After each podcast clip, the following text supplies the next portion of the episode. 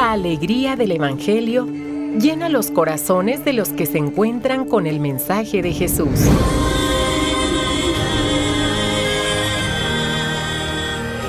El Evangelio de hoy. El Evangelio de hoy. En voz de Monseñor Sigifredo Noriega Barceló. Escuchemos.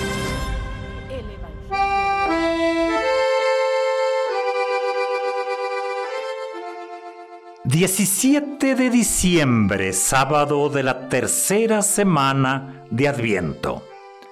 Termina una semana, la tercera semana. Termina, ayer ya lo dijimos, la primera parte del Adviento y sigue la segunda parte de este enorme, enorme tiempo de Adviento, que tiene una característica especial. Se le llama estos días de la novena de Navidad ferias mayores. Y esto significa que no hay otras fiestas. No hay otras fiestas excepto el domingo y aún el domingo va a tener ciertas características propias. Las palabras que vamos a escuchar estos días nos va a llevar directamente a la preparación inmediata al nacimiento de Jesús. La preocupación que la liturgia ofrece es la preparación inmediata de la Navidad. ¿Consiste en qué?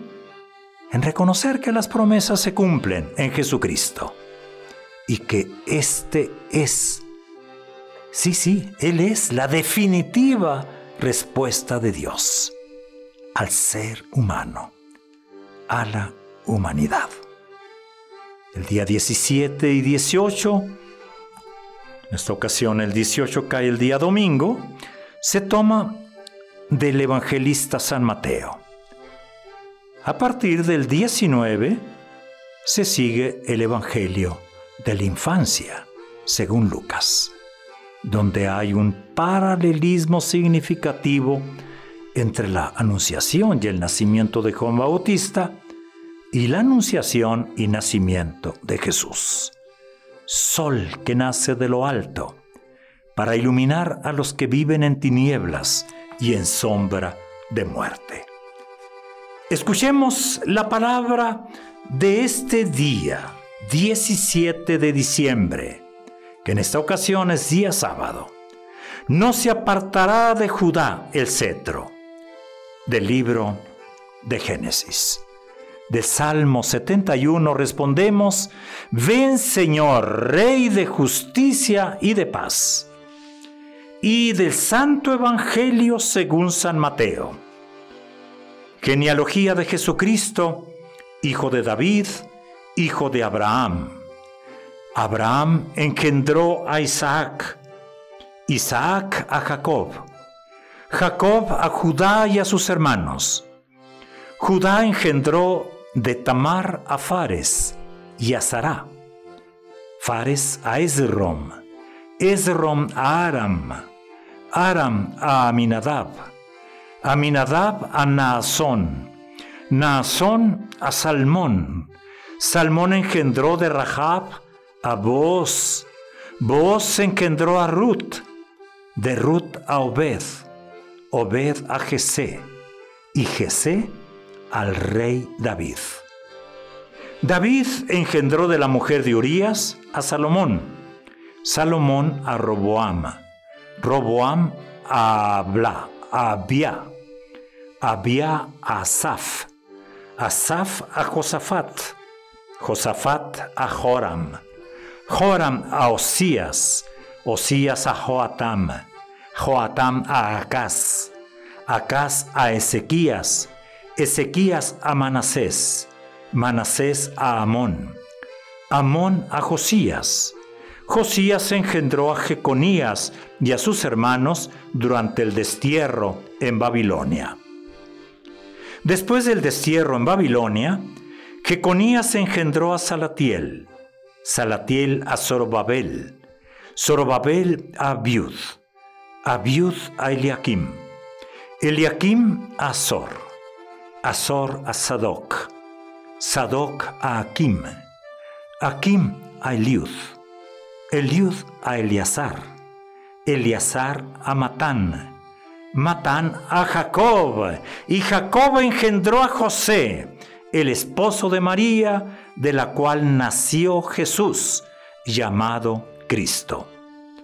De modo que el total de generaciones desde Abraham hasta David es de 14. Desde David hasta la deportación a Babilonia es de 14. Y desde la deportación a Babilonia hasta Cristo es de 14. Palabra del Señor. Hemos escuchado la profecía que está ya desde el Génesis. Esa profecía que habla ya de descendencia. Y es que no solamente en el Antiguo Testamento, en ese ambiente, sino también todavía hasta de forma reciente, eh, se daba muchas veces valor profético a las palabras de las personas que ya estaban por morir. y por eso se les atribuía con mucha frecuencia afirmaciones sobre el porvenir de su descendencia. Y es lo que hace hoy el autor sagrado. De aquí, aquí desde esta raíz, vendrá Jesús. Y lo hemos escuchado en el Evangelio. Un pasaje que parece aburrido, largo, seco, pero lo es solo en apariencia. Hay mucha riqueza mucha riqueza en el mismo texto, pero también, ¿eh? También en el texto de nuestra vida. Es precisamente una síntesis. Lo que hemos escuchado es una síntesis de la historia de salvación. Con su lento desarrollo, con sus momentos decisivos. David, cumbre luminosa, pero también el destierro que va a ser un abismo oscuro al que se van a referir constantemente los profetas. Todo está orientado hacia Jesús.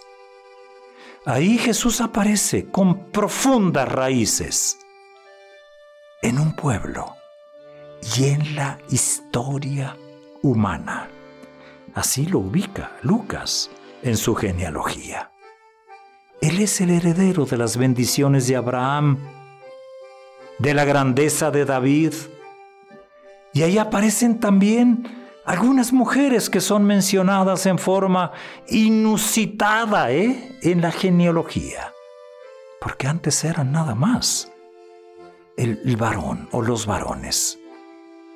Y esta genealogía, estas mujeres son en parte pecadoras Jesús se va a ser solidario con los pecadores. Y son en parte extranjeras. Jesús es Salvador de todos.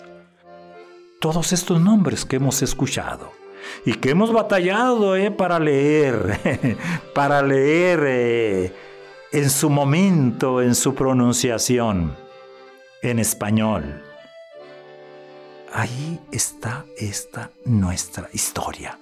Nosotros con qué nos quedamos? Puede haber muchas aplicaciones, yo me quedo con estas, ¿no? Yo me quedo con estas. Primero, ¿aparece tu nombre ahí en esa lista? Quizá tu nombre no está, pero la lista llega a Jesús. Y en el día de tu bautismo que te injertaste a su muerte, a su resurrección, ahí aparece tu nombre. Ándele, ándele. Segundo, en esta lista están las esperanzas de la humanidad. Dios atraviesa la historia y lo hace de una manera muy concreta. En las esperas de los hombres y mujeres del pueblo. Y esto es mucho más fuerte ¿eh? que el pecado, que las traiciones que pudieron haberse dado. El rastro de Dios está ahí, en la naturaleza, en la historia, pero sobre todo en la vida de los hombres o mujeres que han sabido gritar y mirar al cielo invocando, rogando, protestando, esperando, suplicando, confesando Ahí estás tú, ahí estoy yo, ahí estamos. Una tercera lección para nosotros. Hay una esperanza que no se ha apagado desde el primer creyente. El Evangelio que escuchamos, Mateo, empieza en Abraham, pero la genealogía de Lucas empieza en Adán. Y desde entonces hay una esperanza, repito, que no se ha apagado. Que más bien se va a aprender más en Jesús y en Él estará el cumplimiento. Una cuarta lección. Para nosotros, habitantes siglo XXI, Jesús rompe lazos pequeños y estrechos de cadenas humanas que se empeñan en excluir, en marcar diferencias, en bloquear la historia en pedacitos, en parcelas nacionales. No, no, Jesús va mucho más allá. Rompe, rompe con estos pequeños lazos y abre el panorama a toda la humanidad. Qué, bonito va a ser escuchar otros nombres en el Evangelio, escuchar el nombre de Nicodemo, el nombre de Saqueo, el nombre de Bartimeo, el nombre de María, de Marta, de Lázaro, de Magdalena. Qué bonito será escuchar tu nombre, bautizado. Otra gran enseñanza, ya con esto termino, tú estás invitado. Estás invitado a sentirte parte de esta cadena de personas que nos precedieron. Y estás invitado a añadir nombres a esta lista. Alarga, alarga, alarga la enumeración con los nombres por los que el Señor Jesús llega o ha llegado hasta ti y se hace hijo de Dios. Al que acoges y confiesas, o ante el que dudas y esperas, no sé.